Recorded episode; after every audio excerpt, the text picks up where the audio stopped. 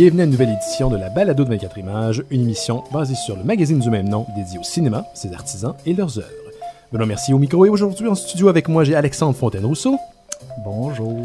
Ariel Esteban Caillé Allô? et Justine Smith. Bonjour. Bienvenue tout le monde. Ben, Est-ce que vous avez eu un bel été de cinéma? Je sais que Justine et Ariel, oui, parce qu'on s'est fréquentés à Fantasia tout le long.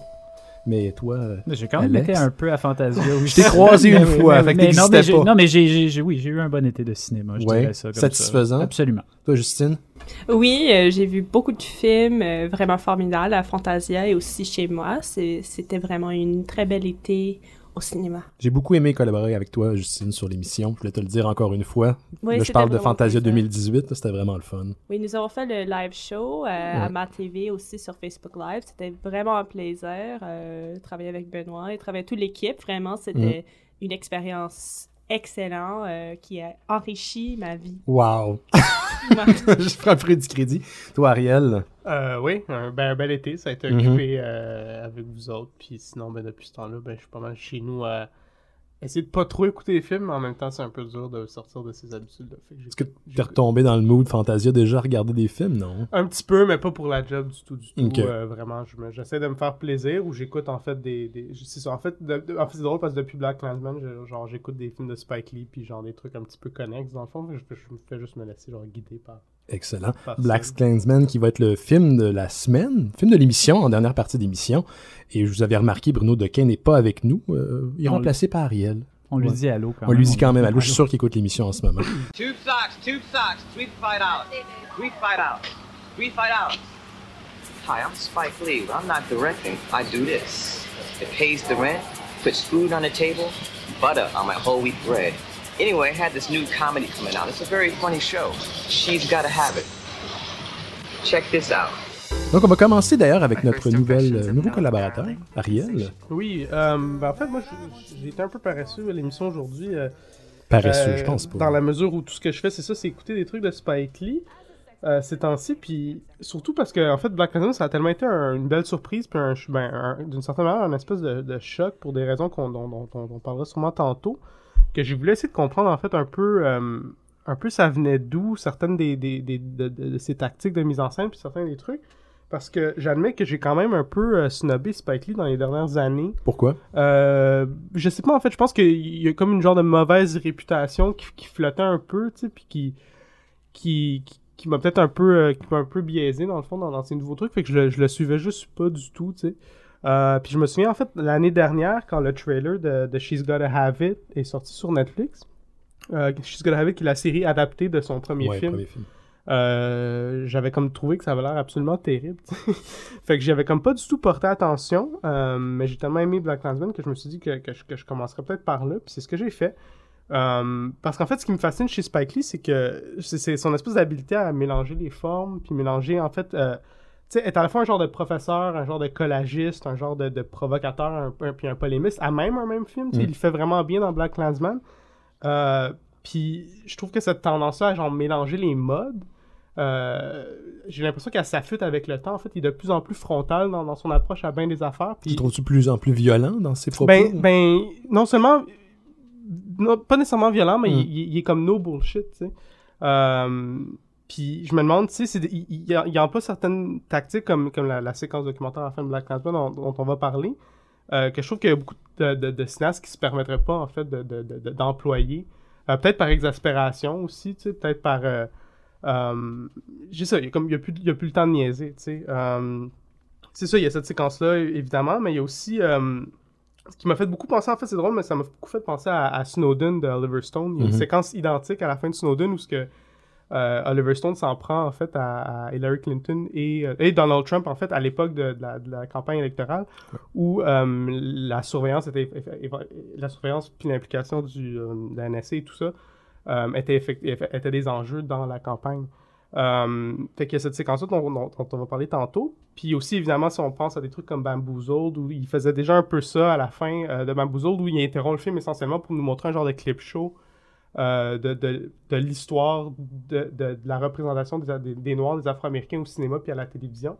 Euh, si c'était pas excessivement clair déjà à la fin de ce film-là que ce film-là traite de représentation, il prend je T'as- pas besoin de ça pour comprendre que Ben- Bamboozled parle de ça, mais... Ben, c'est ça, tu sais, mais il prend quand même le temps d'interrompre son genre de sa trame narrative Ouais. pour quelque chose de très très didactique, de très professorial d'une certaine manière. C'est quasiment comme un cours de- un cours d'histoire- d'histoire du cinéma. Puis à l'époque, dans, dans le cas de Bamboozle, à l'époque, ça avait excessivement. Je, pense que le film avait comme été mal reçu. Le- le- le- les, gens, les gens disaient que c'était vraiment pêle-mêle, c'était too much. Euh, entre autres pour des, des, des, tactiques comme ça. Mais c'est drôle à quel point aujourd'hui, je trouve que réécouter un film comme ça, t'as as comme besoin de te faire mettre ces choses-là dans la face. Puis je pense que c'est il y a comme personne qui est comme encore au-dessus de ça puis je pense que Spike Lee même en 2000 il, y avait déjà un peu cet instinct là tu sais de, de- puis ce désir de provoquer là tu sais Um, dans She's Gotta Have It son premier film ce qui est intéressant c'est qu'il mélangeait déjà un peu ces choses là en fait dans, la forme du film c'est beaucoup plus fluide dans, son premier film. Il y a des, la forme du film est comme documentaire euh, et fiction mélangés ensemble et les personnages adressent la caméra directement. Euh, donc déjà, tu sens qu'il y avait un genre d'intérêt à mélanger ces deux choses-là. Puis quand je me suis finalement penché sur ça, sur la nouvelle série pour en arriver là, euh, en fait, j'ai vraiment été agréablement surpris de, voir que c'est quelque chose d'aussi expérimental, puis a quelque chose, ça m'a un peu donné les, pas les clés, mais genre de, en fait, ça m'a permis de comprendre un peu cette espèce de frustration-là que, que Spike Lee euh, donc, dans Black sais, dans le fond, dans la série, euh, tu comprends très rapidement que Spike Lee, en fait, il, est moins préoccupé par l'idée de, bâtir une, série narrative, mais il est plutôt, préoccupé par un genre de. euh, une, une- un- une idée de, de véhiculer des concepts puis des, des genres de. euh, des thématiques en fait qui, qui le préoccupent. Chaque épisode est structuré autour euh, d'une thématique en fait qui va, qui va vraiment comme exploiter euh, à, son, à, son, à son plein potentiel. Puis il se permet même des choses comme à la fin de chaque scène en fait il va, il va, il va te mettre genre la couverture de l'album de la tune qui jouait euh, dans la scène ou des trucs comme euh, il va interrompre euh, l'histoire pour et- à un moment donné le, le personnage de Nola Darling va se promener dans un cimetière euh, puis la séquence entière se, se- se transforme en genre d'hommage à, à des gens comme Miles Davis, euh, Mal- Malcolm X, Paul, Paul Robeson, euh, Celia Cruz, etc. Fait qu'elle se promène juste carrément dans, dans le cimetière comme une façon de rendre hommage à ces gens-là. Mm. Um, puis c'est- c'est c'est assez- Juste, excuse-moi, juste pour éclaircir, il est, il est impliqué dans la série À titre de- complètement. Complètement, c'est ça. À titre Ok. de réalisateur, il a réalisé tous les épisodes euh, qui sont écrits en fait par des gens de, de son entourage aussi. Euh, où je voulais en venir avec ça, c'est que dans le fond, c'est ça. euh, chaque, chaque épisode est structuré autour d'un thème, c'est que ce soit l'acceptation de soi, euh, l'idée d'une petite robe noire qui devient un peu le symbole de la sexualité de, de Nola Darling, le personnage principal, euh, son lesbianisme, son, son, l'appropriation de certains mots, la gentrification dans Brooklyn. Euh, puis c'est aussi l'occasion pour Lee de- de- d'employer en fait des, des, des scénaristes new-yorkais qui sont sous- sous-représentés dans le mainstream. En Mhm. fait, c'est- dans, dans le premier épisode. euh, ben, il écrit le premier épisode en fait, mais après ça, c'est la scénarisation, c'est c'est assuré par des gens comme Rada Blank ou la dramaturge euh, Lynn Notage, Asa Davis. euh, il y a aussi Barry Michael Cooper qui écrit un épisode, qui a écrit New Jack City entre autres, puis Above the Rim. Um, puis aussi Joy, puis Sinkeli, le frère, la soeur de, de Spike Lee, qui ont travaillé avec lui sur beaucoup, beaucoup de films. Um, puis il y a quelque chose dedans que je trouve vraiment intéressant, c'est parce que en fait, j'ai souvent été déçu par, euh, par Spike Lee, dans la mesure où, dans, en Q&A, en fait, publiquement, je trouve que... euh, C'est un gars qui est pas. Il est difficile à- d'approche, je trouve. il est hyper difficile d'approche, puis je trouve que c'est quelqu'un aussi qui, en fait, qui, a- qui, qui apparaît comme extrêmement égoïste, puis extrêmement Mm. imbu de lui-même en, en entrevue. Euh, J'ai eu le malheur d'assister à un Q&A, en fait, quand il était venu à Le Montréal. malheur. Oui, en fait, quand il était venu présenter le, hum, son documentaire sur Michael Jackson au Festival du film Black il y a quelques années. Hum, puis c'était un des pires Q&A que j'ai vu de ma vie. En fait, il donnait absolument rien au public ou, ou même à, la- host de la soirée. Euh, puis, puis en fait, je pense que aussi ça, ça a un peu teinté mon rapport à, Spike Lee dans les dernières années. C'était pas quelqu'un que ça me tentait de d'approcher parce que j'avais comme cette image-là euh, de, de, lui puis de son cinéma. Mais en même temps, quand je regarde quelque chose comme She's Gotta Have puis les- en fait les gens qui emploient, puis l'espèce de, de- d'effort qui, qui déploie à, à, à- à rendre hommage à, autant des artistes qui l'ont influencé. Puis c'est même plus de l'hommage rendu là, c'est vraiment juste comme du name, c'est du name dropping Très- Ouais, c'est ça. dans dans une genre de, de tentative d'être un genre de passeur de, de, de, de culture en fait. C'est vraiment comme Ah, il y a ça qui existe, là, en passant. C'est ça, il y a ça qui existe, puis, puis il s'en cache même pas. tu sais, C'est comme ça, c'est les albums importants de la culture afro-américaine. Ça, c'est les artistes, puis les, puis les, les, les, les penseurs, puis les, les importants de la, culture afro-américaine sont un peu partout saupoudrés dans, dans ce truc-là. Euh, qui, qui, est- une, qui est une série populaire sur une des plateformes les plus populaires qui soit, que ce soit Netflix. Donc, Donc, il y a cette idée de, de, de, à, rendu là, de juste être un passeur de, culture. Euh, il fait des trucs un peu maladroits aussi, des fois, dans la mesure où, euh, il, il va, il va plugger des trucs comme, des genres de Black Lives Matter, un peu, nul, un peu comme sorti de nulle part. Mais en même temps, tu écoutes ça, puis tu peux pas tu peux pas te fâcher tant, tu peux pas te fâcher contre ça. Ce manque de subtilité là, je pense que à quelque part, il, il est Complètement assumé de la il, sa il- part. il est complètement assumé d'une part, puis il est vraiment pertinent aujourd'hui, tu. Euh, de la même manière, la, la façon qu'il parle de la gentrification de son quartier, tu dans, dans, dans cette série-là. Mais, euh, mais c'est ça, en fait. Quand je vois des trucs comme ça, je me dis que, Spike Lee, malgré son, son, son espèce de carapace en tant qu'individu, je, je trouve qu'il il, il se développe comme un des genres de cinéastes les plus généreux, en fait, quand vient le temps de... De, faire ses films, mais Ben, peut-être pas ouais, publiquement. ben, c'est ça, mais- publique est autre chose. mais aussi puis d'élever sa communauté, puis d'élever euh, sa culture, puis les causes qui lui tiennent à cœur dans son cinéma. tu sais. Mm.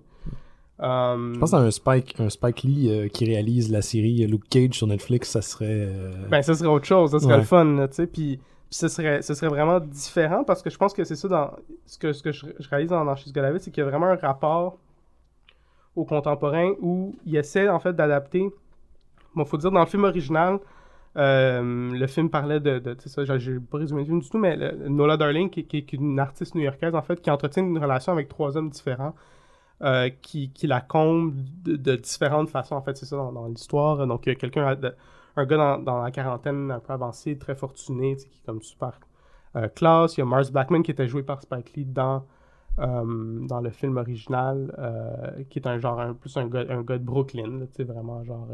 dans la nouvelle série, c'est un messager à vélo, c'est un gars, c'est un gars, c'est un gars de, de. C'est Euh, c'est un gars du Myland. Ouais, exact, ouais, c'est ça. Puis, puis, puis t'as Greer Charles qui est comme un genre de d'Adonis euh, vraiment narcissique, puis tout. Fait que, tu sais, ces trois hommes-là viennent, viennent, viennent un peu euh, se complémenter. Puis la- le, le film original déjà était sur, euh, un personnage féminin très fort qui, qui assume sa sexualité, puis qui assume aussi le fait qu'elle a pas, elle a pas à choisir, elle peut, elle peut naviguer entre ces choses-là. Mais est-ce que la série va développer sur des thèmes qui sont abordés dans le film, qu'on n'a pas eu le temps de s'arrêter, sur Ben, c'est lesquels on ça. n'a pas eu le temps de s'arrêter? Ben, c'est ça qui est intéressant parce qu'il met, il met les, euh, les enjeux de la- du film original un peu au, goût- au goût du jour. Donc, tu sais, évidemment, c'est très féministe, c'est très appuyé. Mhm.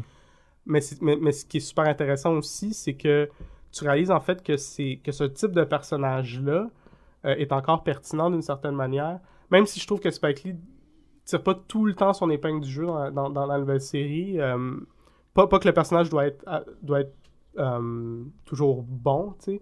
Mais je pense que il- il- à certaines occasions, il, il, a défini encore beaucoup trop par rapport aux, aux- trois, aux trois hommes. Puis le- le- l'espèce de hum, l'espèce de, de, de- procédé, genre ah, je vois trois gars en même temps, fait que je peux je suis comme euh, maître de ma destinée est un peu comme simplifié d'une certaine, Ouais, certaine manière, puis, puis ça peut à flip flop aussi de, de façon qui sont des fois un peu un petit peu incohérentes ou du moins pas, pas, pas incohérentes, mais, mais pas suffisamment développées pour être cohérentes, si, si- si je, peux, si je peux me permettre ça.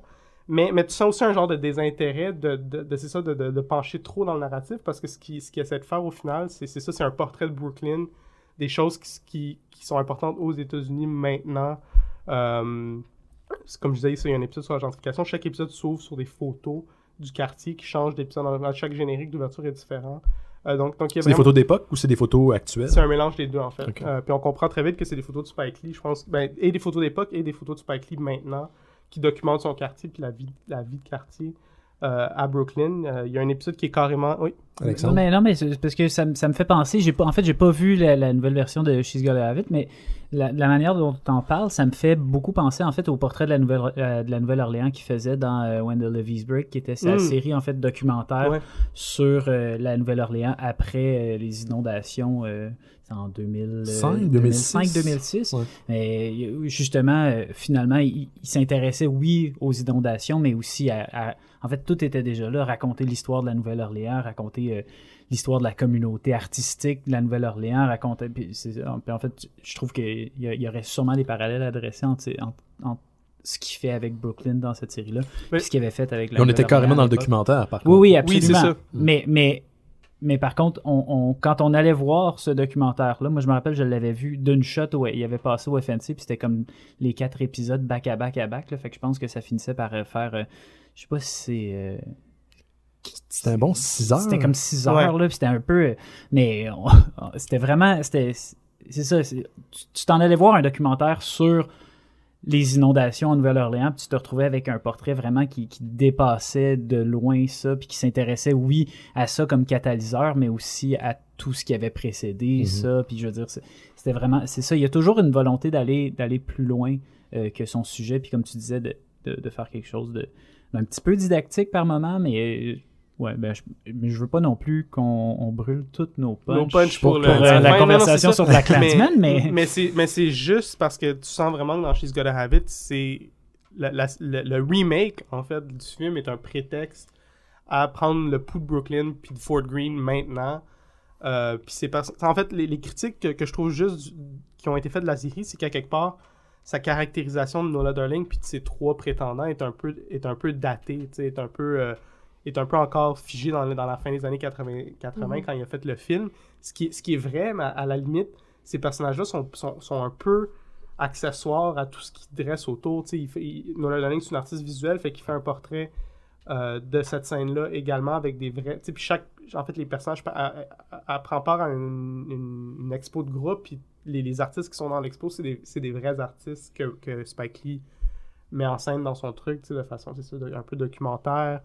Euh, Tu penses qu'il aurait pu les écarter, ces, ces hommes-là de l'histoire, pour... euh, Ben ça, c'est un point qui a été amené en, en ligne quand tu lis des critiques de la nouvelle série, puis à, à la rigueur, oui, c'est ça, ça qui est un peu dommage, ces hommes-là ou même le- la structure là, de- du film d'origine, mais en même temps, ça crée des tensions qui sont, tu sais, je pense que la plupart des gens écoutent le- la série probablement plus pour ça que... Ouais. Euh, Et par la bande, on a des... ben, c'est ça que les trucs qui, nous, qui, m'intéressent, mettons, moi, tu sais, quand, quand Spike Lee, genre, il hijack un épisode pour te- ah, puis il fait ça dans genre l'épisode 8 pour te montrer essentiellement, c'est un vidéoclip de A à Z, genre, d'une chanson anti-Trump, où ce qu'il va comme, il, il- il te montre, genre, les- comme c'est les personnages qui, sont- qui, comme, qui font leurs affaires, puis la tune à joue en intégralité avec les paroles qui défilent, genre, comme un genre de... Des, des karaokés. Ouais, puis des photos d'inauguration, puis des photos des, des manifestations, puis c'est juste comme rien à voir avec euh, rien, mais voilà trois minutes et demie de genre Dédiés à ça. dédié à, à, à, à fuck Trump, tu sais, Hmm. dans une série que genre les gens vont comme pitonner sur leur Sur Netflix. sur Netflix, puis puis puis fait que tu sais, il y a des tactiques subversives comme ça que je trouve qui sont fascinantes, puis que mais qu'en ligne, c'est ça, tu te rends compte que les gens sont comme ils trouvent c'est ça, ils trouvent ça grossier, puis ils trouvent ça ci, puis ils trouvent ça ça, mais en même temps En même temps, Internet. non, mais, mais c'est juste en même temps, je trouve que Ah oui, les gens ont des opinions sur Internet. Ça a vraiment le cœur à, à la bonne place. Est-ce que tu dirais qu'il faut écouter le film et la série ou on n'a pas besoin d'avoir vu le film avant de pour apprécier la série? Non, il n'y a pas du tout besoin d'avoir vu le film. Euh, ceci étant dit, je trouve quand même que le film est meilleur Mhm. que la série, mais je trouve que la série est quand même essentielle.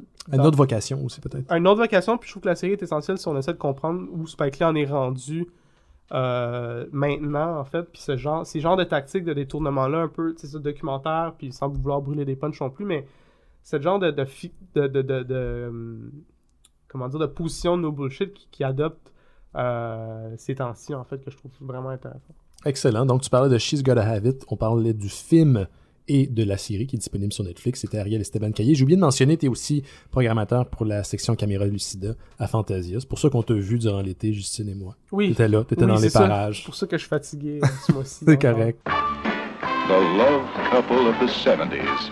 And the laugh riot of the year.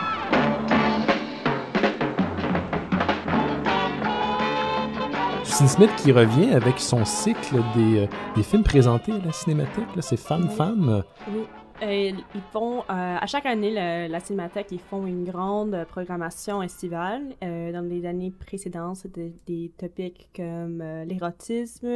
L'année passée, je me souviens plus parce que c'est le fait que moi, suis très intéressée à voir ces films, mais c'est la plupart du, du programmation, c'est à la même fois que Fantasia. Ouais. Et après Fantasia, vraiment, j'ai pas le désir d'aller dans le cinéma trop. euh, je me demande pourquoi.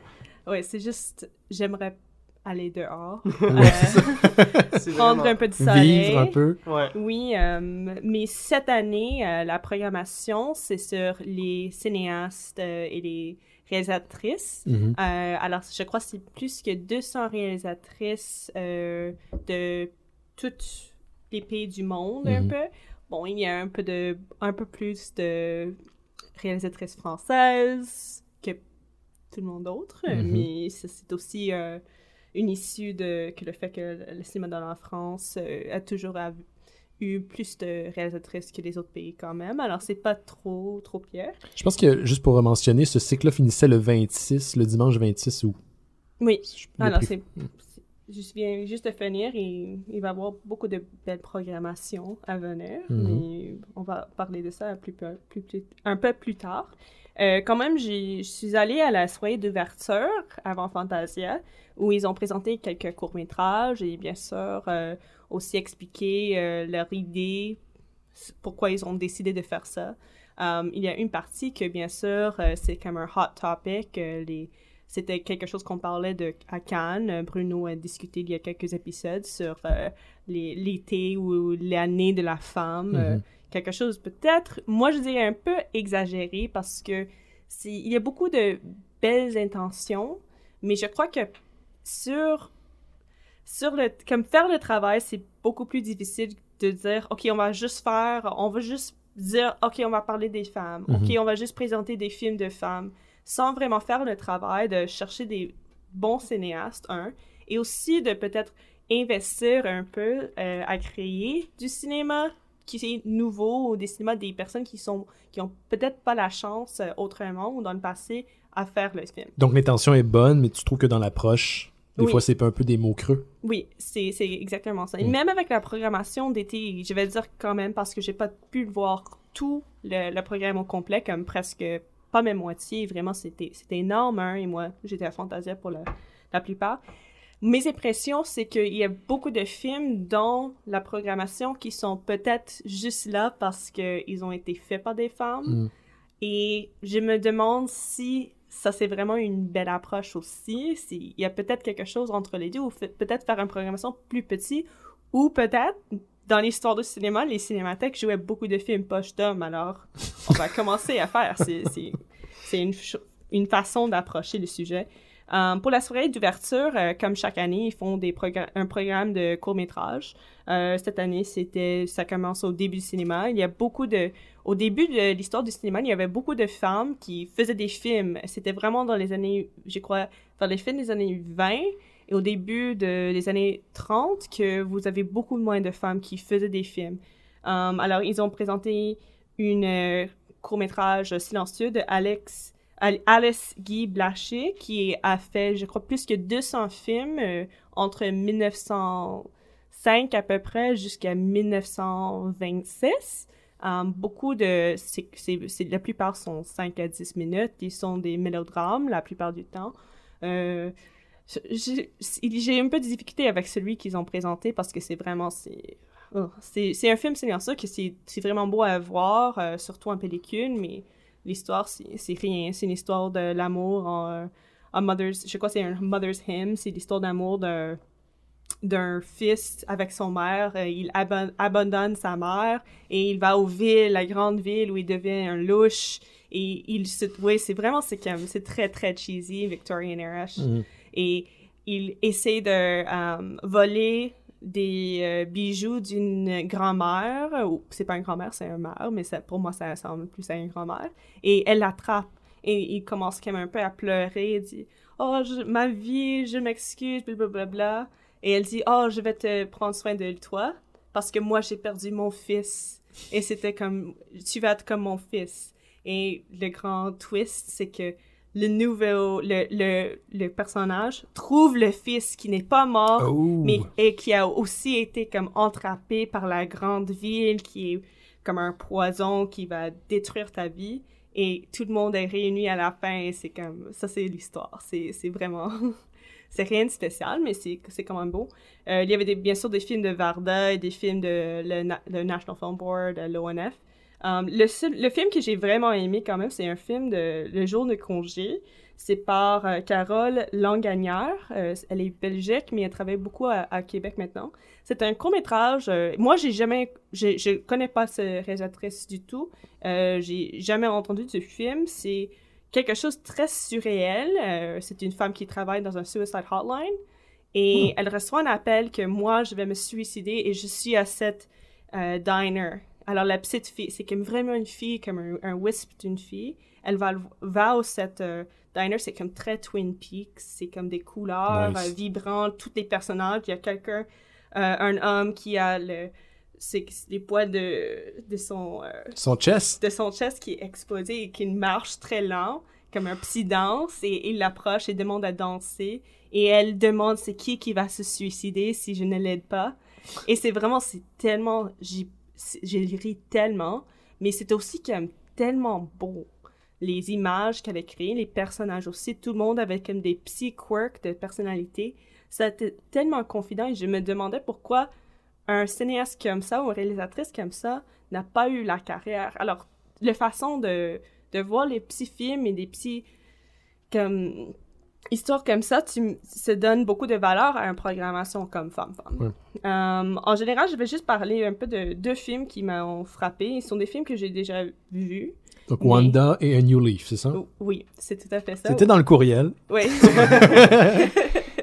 Wanda, euh, c'est un film de Barbara Loden. Euh, c'est de 1990. C'est un film très indie, très américain. Ça vient juste d'être restauré. Alors, beaucoup de personnes dans les États-Unis le voient pour la première fois parce que quand ça a été sorti, c'était vraiment un, un petit film que vraiment presque personne n'avait vu. Euh, en France, il y avait un peu plus de réputation, euh, en particulier Marguerite Jura euh, était tellement fascinée avec ce film. Elle parlait beaucoup de. C'est un film où tu as. Tu. Pas que tu. Tu effaces la ligne entre personnage et actrice. Parce que Barbara Loden ne- n'est pas seulement réalisatrice, elle est aussi actrice. Elle joue dedans. Ok. Oui, et c'est une histoire d'une euh, femme euh, qui abandonne sa famille parce qu'elle est vraiment juste tannée. Um, et elle, trouve un, elle se trouve dans un no- nouveau couple qui est encore pas plus pire, peut-être. Oui, pas peut-être, oui, c'est plus pire. C'est avec quelqu'un qui est un voleur et elle, il, il l'abuse et vraiment ils font comme un petit like road trip et ils volent des, des banques. Et c'est vraiment, c'est très... Buddy and Clyde. là. Oui, mais comme c'est pas même naturaliste, c'est vraiment c'est gritty, c'est presque réel quand tu le regardes. Et Barbara Loden, elle vraiment elle elle est une actrice qui vient de de Method et elle vient de elle travaille avec beaucoup euh, Elia Kazan et euh, Arthur Miller, Marlon Brando et tout ça et elle, était toujours parlée comme une des grandes actrices euh, du théâtre euh, New York. Um, elle est vraiment. Sa, sa rôle la plus fameuse, c'est vraiment. euh, elle a joué Marilyn, Mon- Marilyn Monroe. C'est pas vraiment Marilyn Monroe, mais c'est Marilyn Monroe. Mhm. Dans After the Fall. Um, c'était le, le pièce de théâtre que Arthur Miller a écrit après sa divorce et après la mort de Marilyn. Et elle joue Maggie. C'est une actrice blonde avec une voix de. un peu de voix de bébé. C'est Marilyn Monroe. Ouais. Et c'est la, la femme de le play- playwright. Um, et c'était vraiment le rôle qui a lancé sa carrière. Euh, elle est aussi, elle a été aussi euh, dans une relation euh, un peu toxique avec le réalisateur Elia Kazan qui a réalisé le pièce de théâtre, mais qui aussi faisait beaucoup de cinéma. Um, elle avait une petite carrière au cinéma comme actrice. Elle était dans le film Splendor in the Grass, c'est un film encore de Elia Kazan et quelques autres rôles, mais vraiment, c'était quelqu'un qui travaillait au théâtre, euh, pas trop dans Hollywood ou cinéma. Elle, est et elle était morte très jeune. Elle a fait seulement cette, une, cette film unique, euh, qui est vraiment comme... Ça te fait vraiment triste. Euh, mais c'est un film... Quand on parle de les années 70 dans le cinéma américain, on a de Martin Scorsese, nous avons Steven Spielberg, c'est vraiment cette nouvelle vague de nouveaux réalisateurs. Et elle est vraiment dans cette vague, mais on ne parle pas vraiment de son œuvre. C'est vraiment seulement dans les années récentes qu'on l'apprécie comme Hmm. quelqu'un qui parle d'un, qui utilise le cinéma d'une nouvelle façon, qui maintenant, même à, à nos jours, c'est très moderne. C'est quelque chose qui est très, qui a beaucoup de pouvoir et, et beaucoup de style, mais d'une façon euh, Et pourquoi ça a pris 40 ans pour qu'on la redécouvre comme ça? Est-ce que tu as une idée? je dirais que d'une côté, c'était un film vraiment petit. Même quand on parle de, films de Scorsese, tout ça, comme Who's That Knocking on My Door, ses premiers films, il était quand même impliqué dans le- des écoles de cinéma. Alors, c'était toujours comme, c'était un petit d'un cycle que tout le monde a élevé tout le monde. Alors, Scorsese travaille avec Coppola, qui Mm. travaille avec Spielberg, qui travaille avec George Lucas. Alors, quand tu as cette sorte de euh, D'entourage, de circuit. euh, oui, je dirais que tout le monde travaille avec tout le monde et tout le monde travaille à élever les, les autres. Et aussi, vous avez les critiques qui viennent de ces écoles aussi. Et elle n'est pas vraiment dans ce milieu. Hmm. Et aussi, comme actrice, elle avait toujours des difficultés avec des autres réalisateurs et des autres écrivains, peut-être parce qu'elle était femme, mais aussi, je crois que sa personnalité, c'était un peu, on dirait, unquote, difficile. C'est Mhm. quelque chose qu'on dit des femmes souvent, qui sont c'est pas qu'ils sont différents, mais ils essaient d'être comme des hommes, peut-être. Et je, je crois que ça a été toujours sa difficulté comme, comme Hmm. actrice. Surtout Euh, à cette époque-là, j'imagine que ça a pas dû aider. et elle, a- elle avait beaucoup de problèmes de, de santé mentale, un peu, et elle- je crois que ça n'aide pas, alors Hmm. c'est... Ouais, c'est un cocktail qui aide pas, là. Oui, et une chose que je vais dire, une des raisons que ce film euh, est très important pour moi, c'est aussi qu'un des livres de cinéma qui est tellement important pour moi, euh, peut-être le, le plus important que j'ai lu, lu de ma vie comme critique, c'est, euh, j'ai lu en anglais, mais c'est un, un livre français, Supplément, la vie de Barbara Loden par Nathalie Léger. Euh, Nathalie, c'est une critique du cinéma française qui a été, qui a écrit une paragraphe, je crois que ça a été supposé d'être 250 mots, sur le film Wanda et de Barbara Loden. Mhm. Et elle a écrit un livre euh, sur l'histoire de l'Amérique, sur euh, l'histoire de Barbara Loden. Alors, c'est une, vraiment, c'est une mélange de critique sur le film, c'est une mélange de l'histoire, de la biographie de Barbara Loden, mais c'est aussi quelque chose de très personnel. Elle, elle se demande souvent pourquoi est-ce que je suis tellement obsédée. J'ai des elle a des discussions avec sa mère, pourquoi elle doit aller de Paris au euh, The Iron Belt dans les États-Unis pour écrire 250 mots. Et c'est vraiment, c'est entre fiction et documentaire. On est, on est pas loin de Spike Lee, là. oui, bon, c'est le sujet du jour, Ouais. peut-être. Et c'est vraiment, c'est très court quand même. C'est, je dirais, 150 mots, 150 pages. Alors, je- tu peux lire facilement. Et pour moi, c'est ça a vraiment un grand impact sur euh, mon critique en général. C'est c'est tellement important. Et le fait que c'est ce film en particulier et ce personnage, euh, c'est vraiment c'est quelque chose de très spécial. Et maintenant, pour un New Leaf, Ok, New Leaf, je vais parler un peu moins parce que je vais juste dire, à New Leaf, c'est un des grands euh, chefs-d'œuvre de comédie de l'histoire du cinéma. C'est Elaine May qui euh, a réalisé, je crois, c'était quatre films. Elle est The Original Heartbreak Kid, A New Leaf, Ishtar et Mickey and Nicky avec John Cassavetes et Peter Falk. Um, A New Leaf, elle est aussi. J'ai choisi les deux films parce que c'est des actrices et aussi des réalisatrices. Alors, in A New Leaf, euh, c'est Elaine May aussi, c'est aussi le personnage principal.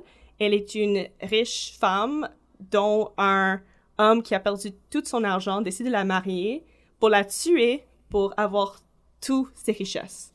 Et elle est vraiment comme le, le- un peu comme un nerd. Elle a des, des lunettes grand, grand, grand qui, qui sont comme des, des- on dit en anglais des Coke bottles. Elle a des, des cheveux graisseux et elle est comme, elle est très timide et il essaie toujours de la tuer mais ça ne marche jamais. Um, c'est vraiment, c'est une film tout à fait formidable et pour moi, Elaine May, c'est une des grands cinéastes aussi des années 90 um, qui, je crois que ses films étaient jamais des énormes succès. Euh, et au début de sa carrière, elle était surtout associée avec Mike Nichols, qui a euh, réalisé The Graduate, uh, Carnal Knowledge, The Day of the Dolphin dans ces jours-ci, parce qu'ils étaient mariés pour un bout de sang. Um, et je crois qu'au début, parce, tout le monde pensait, oh, c'est juste parce qu'elle a cette relation avec le grand réalisateur de nos jours. Um, mais tu regardes ces films maintenant et tu réalises que c'est quelque chose qui est unique et il y a une perspective qui est très féminin. Et moi, j'ai un peu d'appréhension pour dire que les femmes ont toujours une euh, différente façon de faire du cinéma, mais tu regardes ces comédies parce que surtout, comme The Harper Kid, c'est peut-être même un, un meilleur exemple parce qu'il y avait le remake avec Ben Stiller, que elle crée des personnages d'hommes plus que des personnages de femmes qui sont vus par la perspective des femmes. Et ils sont souvent pas des monstres nécessairement, mais des personnes qui sont très égoïstes. Mhm. Imbus d'eux-mêmes. Oui, et d'une façon qui, qui est absurde, mais réelle aussi. The Harper Kid, c'est même... The Harper Kid avec euh, Charles Grodin est un des films les plus éparants de ma vie parce que le film s'est présenté comme un romantic comedy normal avec Charles Grodin qui voit la femme la plus belle du monde et il devient obsédé et la dernière partie, c'est le fait qu'il est presque sociopathe. Euh, qu'il devient tellement obsédé qu'il détruit l'image et avec l'image, il détruit peut-être euh, aussi la femme aussi. Hmm. Merci, Justine. Justine, j'ai pas mentionné, t'écris pour le National Post, t'écris dans plein de, de sites internet. On peut te trouver sur, euh, justement, sur Twitter et Instagram. Si tu veux que je partage euh, ton, Oui, ton, handle, je, je te demandais avant. Red Room Rentings. Renting, pardon. Red Room Rentings. Voilà. Ouais, Merci. merci. Merci, Justine.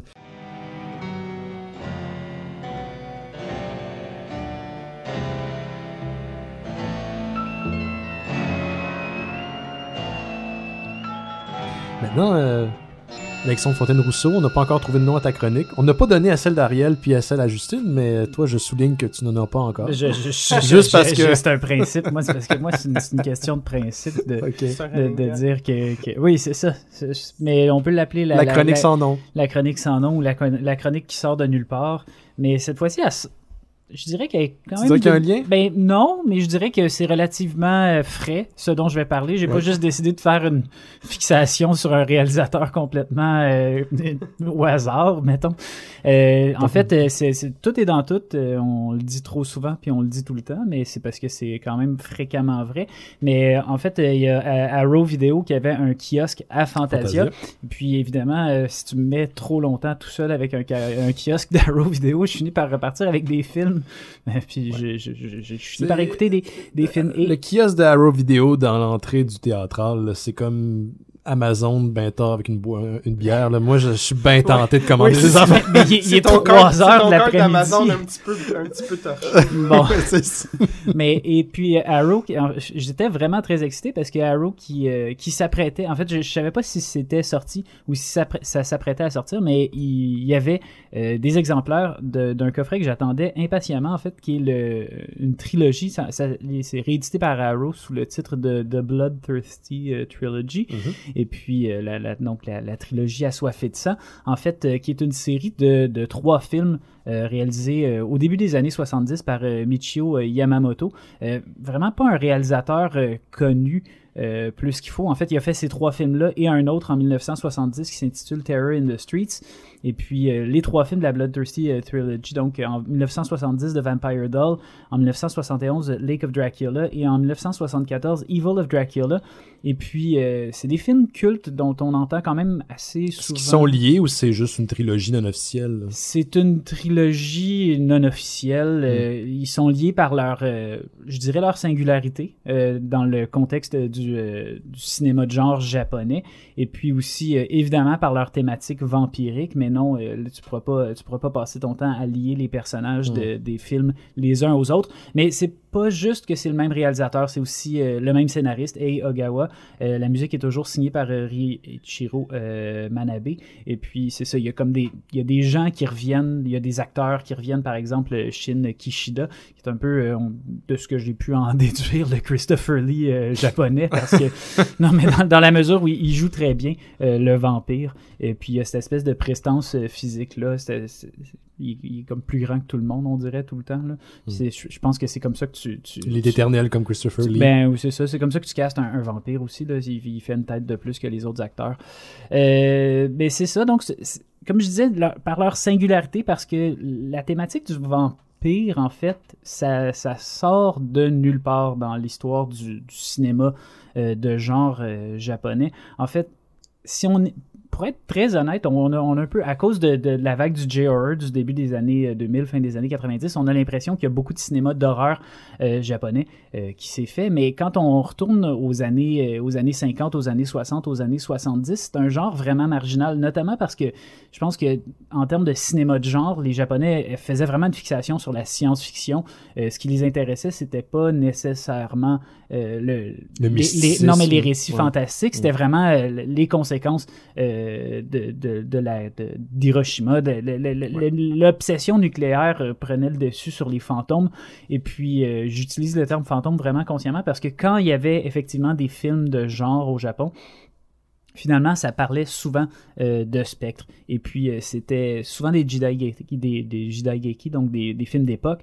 Et puis, euh, il y avait comme quelque chose de nécessairement folklorique dans le, le traitement du, du sujet fantastique.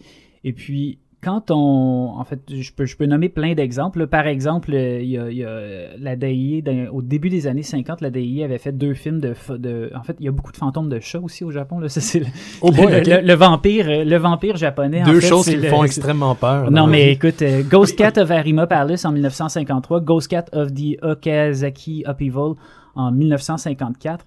Euh, sinon, il y a aussi un excellent film de 1958, euh, Black Cat Mansion, réalisé par euh, Nobuo euh, Nakagawa. Nobuo Nakagawa, qui est vraiment un des, grands cinéastes de genre, ben en fait, le grand cinéaste d'horreur des années 50 et 60 au Japon. C'est nota- notamment lui, il est surtout connu pour Jigoku, mais il a aussi fait Snake Woman's Curse, et puis aussi à la fin des années 50, les deux premiers, ce qui est généralement considéré les deux premiers films de vampires japonais, soit The Vampire Moth en 1956 et The Lady Vampire en 1959. The Vampire Moth? Le- le- je- écoute, je, je- je dis ça, c'est pas des films particulièrement durs, euh, pas particulièrement faciles à trouver. Je- Mhm. Si quelqu'un a des, des, des connexions, euh, je- Parce qu'une je- c'est une, c'est une manne en, Oui. en français. Ouais, Donc c'est- la manne du vampire. C'est le, c'est une, euh, un moth, c'est aussi Ouais. une, euh, comment, une, euh, une mythe? Je sais pas si c'est une Une manne. manne. Man, man. une man. Mais il doit y avoir des man qui. Moi, euh, j'appelle ça des mythes. Moi, je, je dis des boules à mythes. tout cas, des Je dis pas insectes des boules à man. Je dis pas des boules à man. Moi, je dis Ah, des boules à mythes. mythe. Mais, enfin. Écrivez-nous, on va avoir trouvé. Ben oui. Euh, on va avoir une conversation parallèle sur le vernaculaire des, euh, des, des pestes.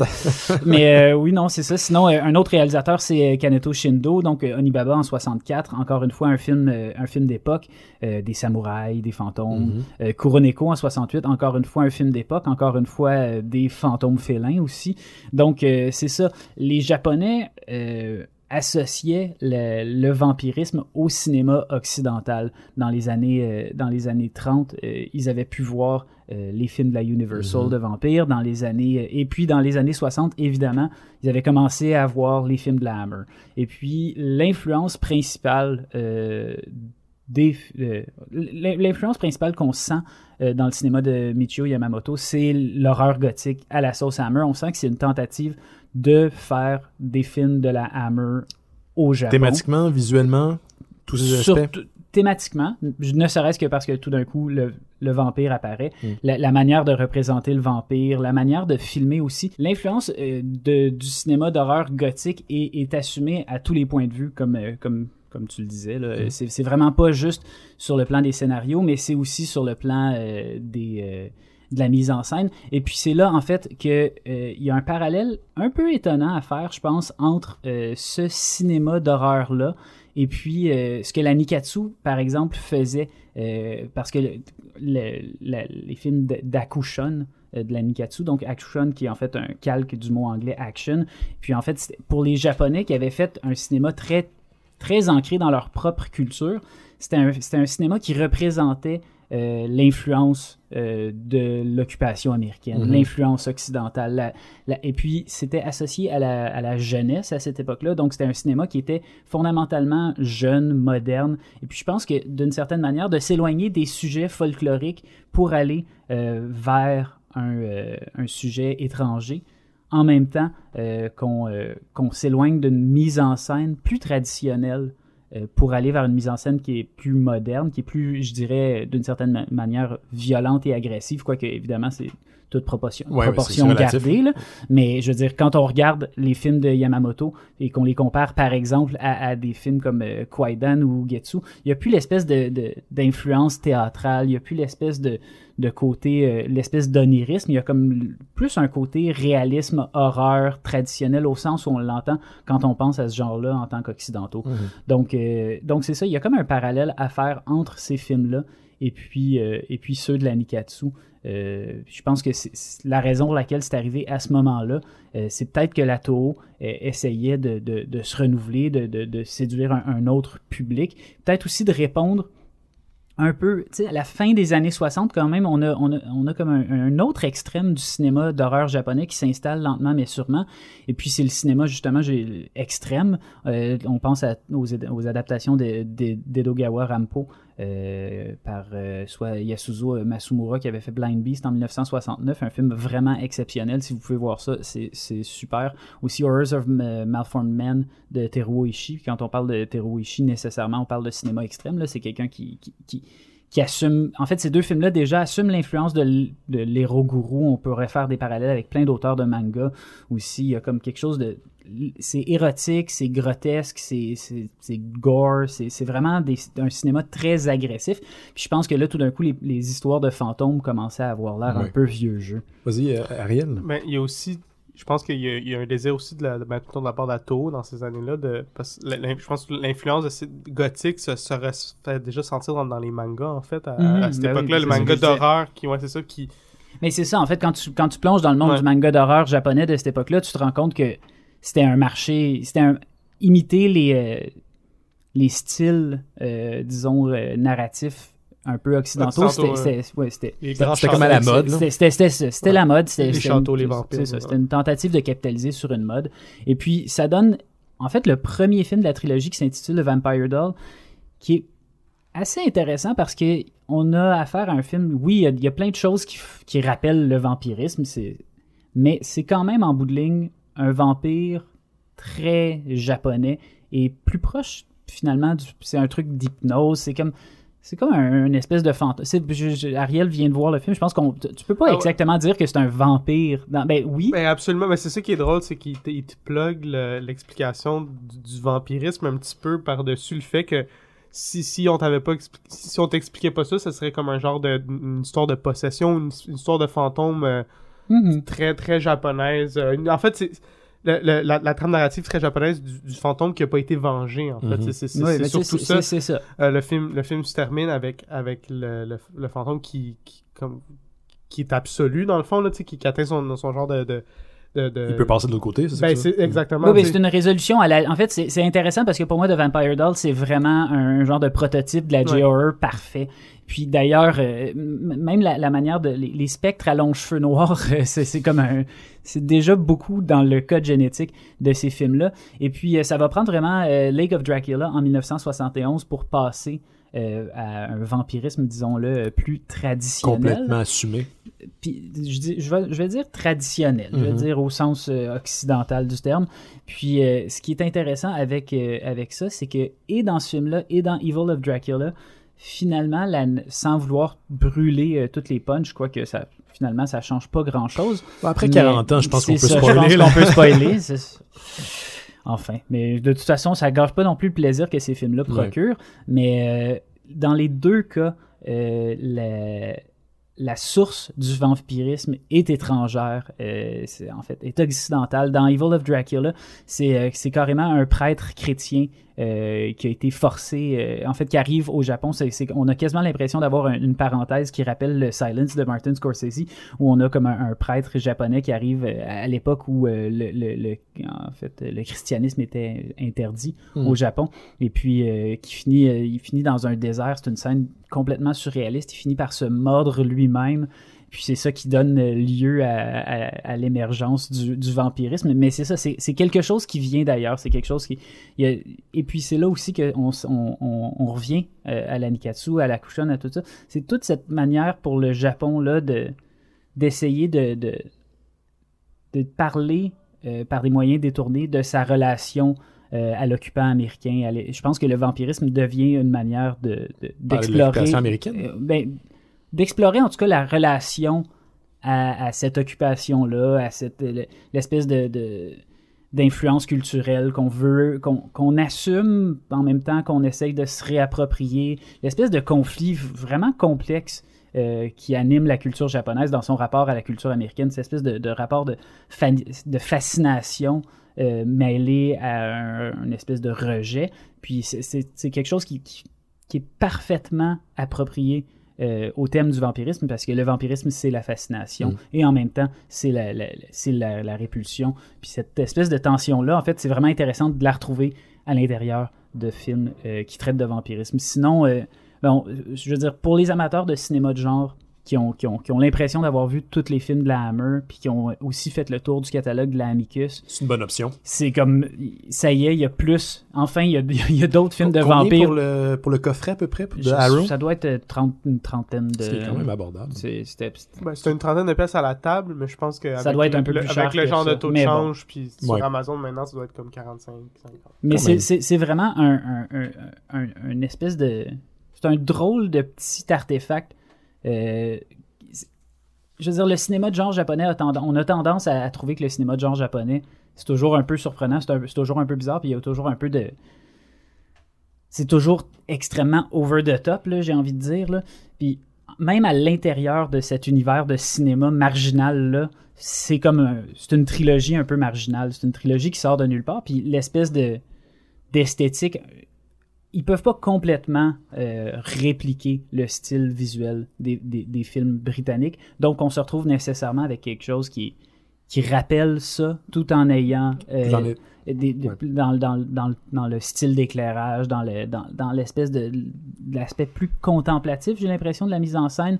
Ils sont, sont jamais capables d'aller aussi loin euh, dans l'espèce d'hyper narration, par exemple, d'un Terence Fisher, l'espèce de, de, de, de- de côté, euh, l'espèce de théâtralité très, euh, très britannique euh, de Terence Fisher, par exemple, les, les espèces de jeux de classe sociale, tout ça, sont complètement absents, alors que c'est un aspect fondamental du cinéma de la Hammer. Puis je- Non, mais il y a- y, quelque chose de vraiment fascinant aussi là-dedans, dans l'influence moins américaine, mais plus britannique, parce que ce que je trouve que ce qui arrive dans. J'ai juste vu Vampire Dawn, mais ce que je trouve qui arrive, c'est que.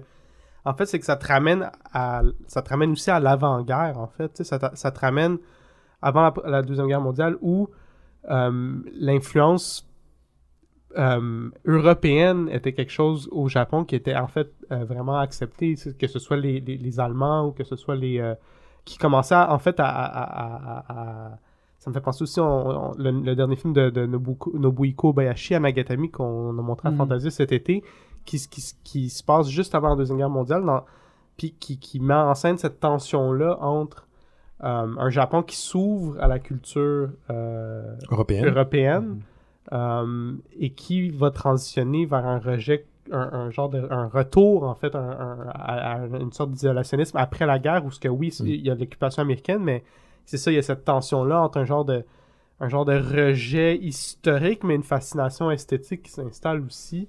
Euh, mais, mais de là, on passe à, une, influence plus américaine puis moins, moins européenne, quand dans les faits, si tu regardes des photos du Japon des années 20, euh, des années 30, ce genre de, de, métissage-là euh, en- en- entre l'Europe et le Japon donne une esthétique vraiment fascinante, en fait. On pense souvent, en fait, l'image du Japon qu'on a comme très traditionnelle est, sais, par le, par le cinéma, mais, mais je pense que c'est un genre de retour de balancier qui, Ouais. qui- qui s'installe après la guerre et moins dans, dans, dans l'avant- dans l'avant-guerre, puis dans, dans le coin de la Première Guerre mondiale aussi. Là. Mais, mais c'est particulier aussi parce que quand t'as pas vraiment de tradition gothique, de, de, de, de créer un film, de- un- des récits, l'espace est très important dans le cinéma d'horreur euh, gothique, le- les décors, tout ça. Puis là, de, de voir un espèce de Japon hybride aussi, ça se passe dans des environnements qui ont comme un peu pas d'allure, qui, on se dit Qui se ça peuvent pas là-bas. d'une certaine manière, se peuvent pas. Puis c'est là que ça ça devient vraiment des films aussi de, de En fait, il y a, y comme une tension entre les, les séquences de studio et puis euh, les séquences extérieures. Puis ça, ça crée vraiment une impression. C'est vraiment des films intéressants. C'est c'est toujours fascinant. Puis c'est vraiment des. C'est ça. C'est des films de, de tension interne puis de tension culturelle. Euh, Esthétique. puis euh, oui, puis c'est ça. Puis Ben, je tu pense que. Bien vendu, tu m'as donné. euh, tu Ah ben, donné je, le je les recommande chaleureusement. Donc, The Bloodthirsty Trilogy, Mi- Michio Yamamoto, c'était Alexandre Fontaine-Rousseau. There's never been a black cop in this city. We think you might be the man to open things up around here. Maintenant, on va parler de Black Klansman de Spike Lee. Mettant en vedette John David Washington. On a Adam Driver, Laura Harrier et euh, Topher Grace qui est dedans. Topher Grace que j'avais pas vu depuis quoi, 17, 8 ans? Je pense qu'il avait disparu dans les limbes. Donc, euh, oui, je peux, je peux me porter volontaire euh, pour l'exercice du résumé. On- donc, euh, en fait, euh, Black Landsman, euh, qui est en fait inspiré, assez vaguement inspiré euh, d'une anecdote euh, qui s'est déroulé à la fin des années 70. Euh, on- en fait, c'est intéressant parce que quand on lit un peu sur euh, l'histoire euh, Mhm. comme elle s'est réellement déroulée, il a quand même fallu que le film ajoute beaucoup pour en faire un, un- suspense. C'est à la base basé sur les mémoires de Ron Stalwart. Exactement. En fait, qui est un policier euh, du Colorado, le premier policier noir euh, d'une petite municipalité au Colorado qui réussit à s'infiltrer, en fait, par l'entremise du téléphone, parce que en personne, ça aurait mal passé, euh, dans le Ku Klux Klan. Donc, Ouais. euh, et puis, et, et c'est ça. Donc, il est très heureux d'avoir réussi son coup jusqu'à temps qu'il se rende compte que c'était bien beau de, de, de réussir par téléphone, mais que s'il veut continuer son opération d'infiltration, Mhm. eh bien, il va falloir, euh, il va falloir qu'il soit un petit peu plus blanc. euh, parce que ça marche pas. Donc, il finit par demander euh, de l'aide à, à un autre de ses collègues euh, qui est en fait de, de la même branche d'infiltration euh, de la police. Et puis lui qui est juif, donc ça, ça pogne pas non plus nécessairement tant que ça avec les néo-nazis. euh, les juifs. C'est comme donc, des différences, euh, donc, hein. donc c'est ça. Donc euh, c'est l'histoire d'un noir qui, fait son Cyrano de Bergerac en utilisant un juif pour s'infiltrer dans le Ku Klux Klan. Et puis à partir de toutes ces tensions-là qu'on peut très bien voir venir, le film crée quand même un, un drôle d'hybride entre la- la- le pamphlet vraiment virulent et puis la comédie quand même assez... assu- C'est un film très drôle. Est-ce qu'on est un peu dans le body cop movie aussi? Parce que je vois la dynamique entre les deux personnages principaux, ça me fait penser à un Ben, body cop movie. je- C'est pas, c'est vraiment pas vers ça. Même Mhm. si éventuellement il- on, on se retrouve, on se retrouve devant un film où des policiers sont amis, là, donc nécessairement on pourrait dresser des Ouais, parallèles. Non, mais, l'école classique du genre. là. définitivement, on se retrouve pas devant. C'est pas Little Weapon s'en va au Ku Klux Klan, ça c'est certain. Donc, pas, que ça- pas de saxophone. C'est ça, il y a de l'humour puis du banter entre, entre Mhm. euh, le personnage d'Adam Driver puis, euh, puis Ron, euh, Ron. Mais, mais c'est pas, euh, c'est pas tout à C'est pas les mêmes zones. Non. ok. Mais c'est ça. Puis euh, je, je pense que ça, on, on peut, on peut laisser l'anecdote à ça essentiellement, puis parler du film. Mais moi, personne, je pense que tout le monde ici l'a vraiment aimé. Ouais. il n'y a, pas- il y a pas de voix Oui, absolument. Il n'y a pas de discordante voix discordante. euh. Ben, comme je disais tantôt, pour moi, ça a été une, une belle surprise parce que je pense que ça fait quelques années que je, que je snob un peu Spike Lee. Ouais, c'est ce que tu disais tantôt. Euh, pour aucune raison, en fait. Je pense que c'est vraiment c'est ça, c'est le- le- la rumeur, le, le Hmm. Le personnage public, peut-être. Non, non, mais même Non? pas. Je pense que c'est juste une genre de, de, de rumeur négative qui Mm. m'a un peu, qui m'a un peu Mais, mais je pense aussi que pendant un certain temps, je, je veux dire, j'ai pas vu tous ces films-là, Ouais. mais je veux dire, Miracle at Saint Anna, euh, c'est pas personne s'entend pour dire que c'est le plus grand film de Spike Lee. On, on oublie souvent que Spike Lee était rendu à un point en 2011, 2012, 2013 Dans où il, fait- ouais. où il faisait un, tu sais, c'est lui qui a fait le remake de Old, Old Boy, Boy, là, quand ouais. même. là, Oui, je veux dire, vrai. je pense qu'on avait, on avait un peu le droit de commencer à se demander ce qui se passait avec Spike Lee. Là, je veux Oui, dire, pas- mais, mais je pense qu'à cause de ça, j'ai, j'ai, j'ai, j'ai- je suis passé à côté de trucs comme, comme Chirac ou comme. euh, Et je dirais aussi le, le fait que les films après euh, Old Boy et Miracle de Satana ont vraiment pas joué au cinéma à Montréal. Absolument, c'est vrai. Alors ça, ça fait... c'est Regarder quelque chose sur Amazon, pour moi, un film de Spike Lee, mais j'ai pas vraiment hâte euh, Ouais. de payer quoi Chirac, euh, de Sweet Blood of Jesus, mais peut-être tu l'as vu à Black Film Festival. C'était celui-là Euh, ou non? C'était non, un, ah, un autre? C'était, ben, ces documentaires jouent encore moins à Montréal, c'est ça, c'est Ouais. celui qui a- que j'avais attrapé au festival du film Black, c'était le, j'oublie comment il s'appelle maintenant le film, mais c'était son documentaire sur Michael Jackson, Mhm. Ok. qui était aussi quand même un piètre documentaire, en plus de, du piètre Q&A, c'était, comme so-so, tu sais. Mm. Euh, fait c'est pour ça, tu sais, mais, mais, mais je pense qu'avec Black Panther, c'est un peu, c'est ça, c'est un peu ce genre de renaissance-là qui me, qui, qui me porte aussi à, tu sais, j'ai j'ai pas encore vu Chirac, mais c'est sur ma liste pour la semaine, puis, euh, puis de, de, de donner une chance, c'est ça, à ce genre de, tu sais, je veux pas appeler ça une renaissance nécessairement, mais, mais une genre de virulence qui, qui, de, de- qui, se réinstalle dans son cinéma, puis tu sais, il est plus juste un, un, un gun for hire, là, qui, qui, va, qui va te faire un Old Non. Boy ou un, euh, ou comme tu dis, un Miracles at Saint Anna.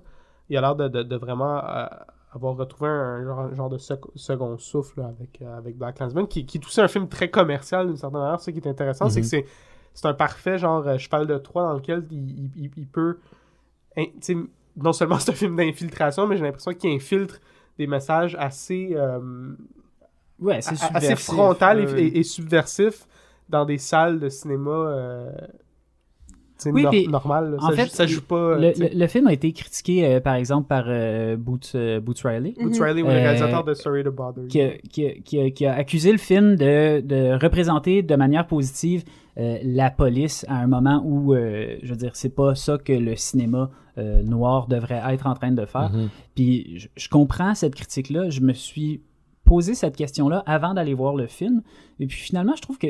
Je, comprends encore euh, les, réserves d'un militant euh, par rapport à ça, mais en même temps, je trouve que le film, même par rapport à la thématique euh, de, la police, je veux dire, c'est un film qui, repose sur l'idée d'infiltration, puis qui repose sur l'idée de double infiltration, dans la mesure où c'est pas juste l'histoire d'un policier noir qui réussit à s'infiltrer dans le Ku Klux Klan. Pour moi, c'est aussi l'histoire d'un policier noir qui réussit à, à s'infiltrer Dans la police. dans la police, qui est une autre institution raciste en Ouais. 1979 aux, Éta- aux États-Unis, on va se le dire. Puis encore maintenant, je veux dire, c'est cla- c'est clairement, ces, ces problèmes-là ne se sont pas réglés. Et puis, le paradoxe, c'est que euh, d'une certaine manière, il n'y a aucune difficulté à, à caricaturer le discours des suprémacistes blancs, puis à se faire accepter par ces gens-là. Mais, Puis à par- caricaturer aussi le discours de la police, c'est ça qui est intéressant. Le chef, ouais. mais après ça, par contre, quand vient le temps de, de, de, de, de prendre sa place euh, dans l'institution policière, il est obligé d'infiltrer euh, les mouvements, les mouvements noirs, il est obligé de, quasiment de se renier puis de se trahir Mhm. pour se tailler une place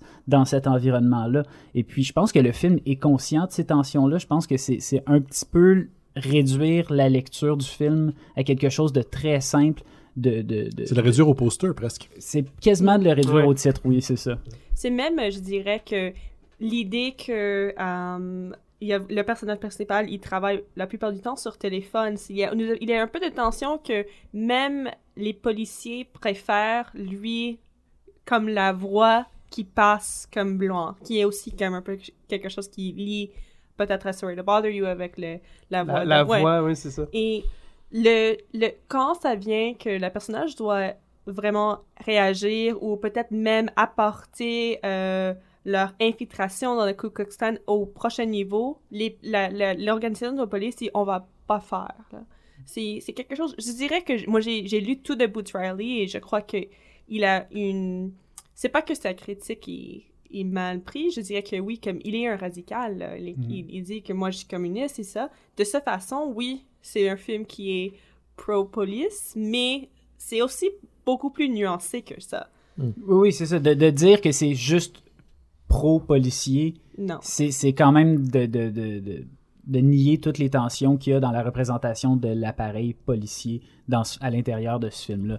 Après ça, c'est qu'il n'y a pas juste cette histoire-là. Je trouve que c'est un film qui, par exemple, qui, qui critique l'histoire du cinéma Oui. euh, explicitement en revenant, Comment? ben, en revenant sur euh, Birth of a Nation. Présenté Euh, par Har- ah, et la tension avec Harry Belafonte. Absolument. Ouais. ouais, c'est Euh, une des séquences meilleures de l'année. En fait, euh, aussi, euh, le film débute euh, sur un, un extrait de Gone with the Wind. Donc, en fait, c'est quasiment comme si Spike Lee disait euh, tous les grands classiques, tous les classiques, les piliers euh, de notre histoire cinématographique sont des films immensément racistes. C'est c'est le socle sur lequel repose le cinéma. cinéma. Euh, c'est cette espèce de, de racisme institutionnalisé là, puis tu sais qu'on essaie de dire ah, euh, oui mais c'était l'époque ou blablabla, mais tu sais non non seulement c'était pas juste l'époque, mais ces films là peuvent être utilisés euh, dans les années 70 euh, et puis maintenant pour raviver le racisme. Ces films-là sont pas dormants. L'histoire du cinéma, c'est pas comme quelque chose de, figé qu'on peut juste laisser au passé. De la même manière que le racisme, c'est pas quelque chose qui existait avant puis qui existe plus maintenant. Je pense qu'il y a une tension entre le, passé et le présent euh, qui est vraiment assumée tout le long de ce film-là, puis aussi dans la manière dont, par exemple, euh, le film met pas tant que ça en évidence le fait que ça se passe dans les années 70. D'une certaine manière, ça, c'est pas, je pense que c'est jamais dit ça se passe en telle année à l'intérieur du film. Non, mais je trouve qu'il y a quand même un, un- la- cet aspect rétro-là du, du film, tu sais, dans, dans, dans, la façon, le, le traitement du titre, euh, la, la musique funk, tout ça, je veux dire, euh, qui, qui s'inscrit en fait dans, dans ce genre de, de, de, de tentative-là de parler d'histoire du cinéma. Tu sais, il y a, y a- il y a la, la scène où ils discutent en fait des tu sais, les, les derniers films Black Exploitation qu'ils ont vus, tu sais, puis lui, euh, il, ah, il, lui il demande à, à, à- à- dans le fond, c'est la, la- la- la fille qui fréquente, qui est aussi la, la présidente d'une- union de, de- de- Droits des d'é- Noirs. d'é- d'étudiants noirs, en Mm. fait. Euh, tu lui demande, ah, tu sais, toi, qu'est-ce que tu préfères-tu, genre euh, Superfly ou genre Shaft? Puis ils ont une conversation sur la représentation des Noirs dans le Black Exploitation, qui est une autre tradition cinématographique, qui est un peu aussi inscrite dans, dans, dans le film. En fait, il- Spike Lee trouve le moyen, dans- à travers cette histoire-là, de, de parler, et non seulement de, de- c'est ça, de, de films comme, comme euh, Gone with the Wind ou les, classiques américains, mais aussi de la, à quelque part, la, réappropriation du cinéma américain par les communautés afro-américaines. Puis, en, parallèle à tout ça, évidemment, son film à lui, il se positionne lui-même comme, comme dans cette, une genre de tradition cinématographique américaine, euh, à quelque part, tout, tout, toute ethnicité confondue dans la mesure où je trouve que, de passer de Birth of a Nation à une, genre de, d'un dialogue avec la, le, le Black Exploitation au film que tu es en train d'écouter, il y a comme cette espèce de, Mhm. de volonté-là d'asseoir son cinéma à lui dans une, dans une lignée, puis d'asseoir aussi sa- cette capacité-là à reprendre les outils du cinéma puis en faire quelque chose de, de subversif, et, et- et c'est-à-dire le film que tu es en Mhm. train d'écouter ou même ses films à lui euh, jusque-là. Et ensuite de passer de la fiction au documentaire, qui est un autre des, des pivots importants du film. là. Je- le- la conclusion qui, qui effectue un glissement quand même assez, euh, je veux dire, choquant. Je veux dire, je, je pense que la, la salle dans laquelle j'étais quand j'ai vu ce film-là, tu le sentais, l'espèce de, de traumatisme général. de- Ouais, de- absolument. les gens, tu peux pas ne pas, tu peux trouver ça un peu grossier, tu peux trouver ça que ça manque de subtilité, quoi que ce soit. Oui, d'accord, peu importe, mais tu peux pas nier le fait que ça, ça, ça rentre au poste quand, Mm. quand on Ouais. passe des années 70, puis il y a des croix qui brûlent, puis il y a une image un peu euh, folklorique du Ku Klux Klan, en- qu'on- qu'on- qui- que c'est facile de, de, de dire comme ah ça existe plus à, à quelque chose qui est totalement d'actualité puis à des images je veux dire des, des- des- Plus que jamais, d'ailleurs. de l'année I passée. mean- là, ouais. Et pour moi, le film au complet, c'est vraiment un- une exploration de langage, de la représentation. repré- représentation.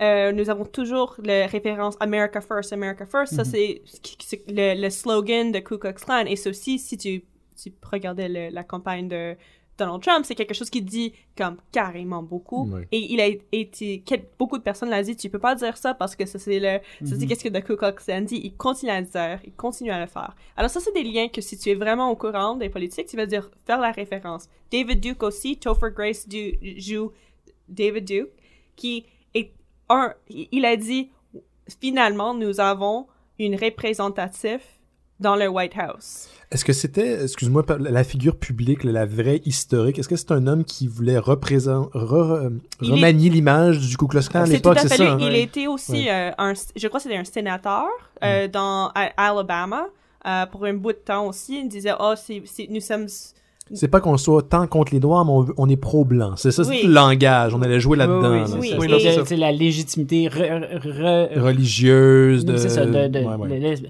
quand les gens te cassent les oreilles en disant qu'ils sont pas. euh, tout ce qu'ils veulent, c'est euh, rendre hommage à l'héritage blanc. Mais c'est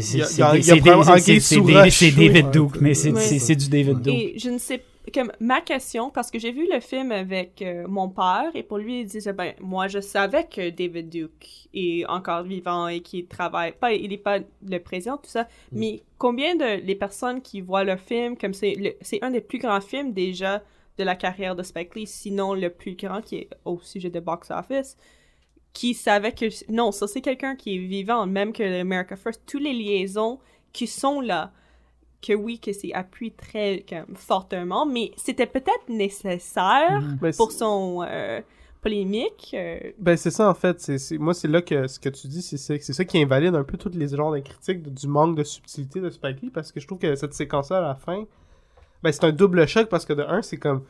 C'est quelque chose qui est comme pas permis, là, conventionnellement, de juste Mm. comme interrompre ton film Faire autre chose. pour aller mettre des, des, des, des images de, de Ouais, nouvelles. il y a là. Gremlins 2.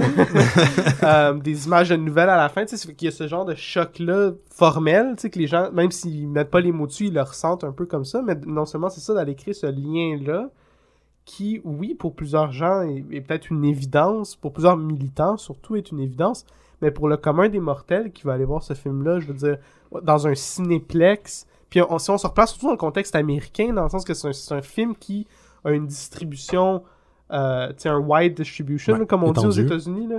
Euh, c'est pas un petit film euh, art house là, que, que les gens de Non, New. York puis Los Angeles vont aller voir. tu sais, C'est dans tous les cinémas. C'est dans Euh, le top 5 box office depuis le début, début de, d'août. de, de Wow. l'é- C'est ça. Oui. Puis, Mais- fait, que, fait que je trouve que cette tactique-là qui est, est absolument euh, formidable et nécessaire. Puis, puis vient juste en fait confirmer, c'est ça que.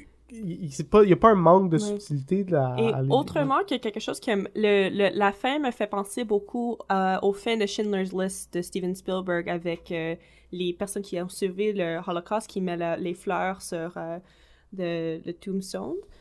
Et celui-là, ça donne un peu de comme fermeture euh, qui te fait ok, ça, on va pas laisser quelque chose comme ça arriver, mais ça te donne un peu de pas que ça te, te, donne de confiance ou de quelque chose de confortable, mais celui-là, c'est pas confortable du tout. Si tu, tu parles du cinéma et tu as vraiment une malaise. Et je crois que c'est vraiment nécessaire pour le film parce que si ça n'était pas inclus, tu pourrais juste oublier un peu parce que c'était même les images qu'il a choisies sont très choquantes, même si c'est des images que nous avons déjà vues. Mais, mais puis c'est ça. Puis en fait, je pense que c'est, là qui évite euh, de. Quand on parlait de, de la représentation des policiers, le film pourrait se finir euh, d'une manière un peu positive par rapport à sa, à sa, à sa représentation euh, des policiers. Il y a, il y a- il y a comme un, le méchant policier vraiment raciste qui se fait, qui se fait pogner. Puis, puis- mais cette- ce changement-là finit par ne rien changer. Puis Mm. c'est ça que je pense que d'une certaine manière, c'est de dire on a eu l'impression de faire le ménage, on s'est comme un peu bouché les yeux, On s'est tapé dans le dos. puis on s'est Ouais. tapé dans le dos, on Ouais. s'est dit ça va bien, puis finalement ça va pas bien. Puis je pense que de, de- de faire une genre de fausse, de, de faire un genre de faux happy end, ça participe à- à- à- au discours subversif. Et ensuite de, de- de passer à la réalité, ça, ça- ça- ça vient vraiment juste, c'est comme le, le, le coup de poing final là, que ce film-là avait besoin de livrer. Et l'ajout que le fait que beaucoup des images, euh, et c'est aussi le son qu'il utilise, il y a des personnes qui disent on n'a jamais voulu que les, les, les Ku Klux Klan soient ici. Ça, c'est la chose que si tu fais le, si tu regardes en plus, euh, plus profondément, qu'est-ce qui est arrivé, qu'est-ce qui est arrivé à Charlottesville, c'était que les polices ont donné la permission à cette groupe euh, de néo-nazis Mhm. de être dans les rues. C'était la police qui ont, don- qui ont protégé, pas les, les personnes des counter-protesters, ont protégé le Ku Klux Klan, vraiment. C'est pas Mm. tout le Ku Klux Klan, c'est des autres white supremacists, alors c'est il y a un peu de nuance là, mais c'est... le- Oh, oh, Same bigotry. Oui, alors c'est c'est vraiment... c'est Peut-être c'est ça, de cette façon, tu dois savoir un peu plus sur qu'est-ce qui est vraiment Mm. arrivé, mais c'est c'est quand même clair d'un niveau euh, vraiment viscéral.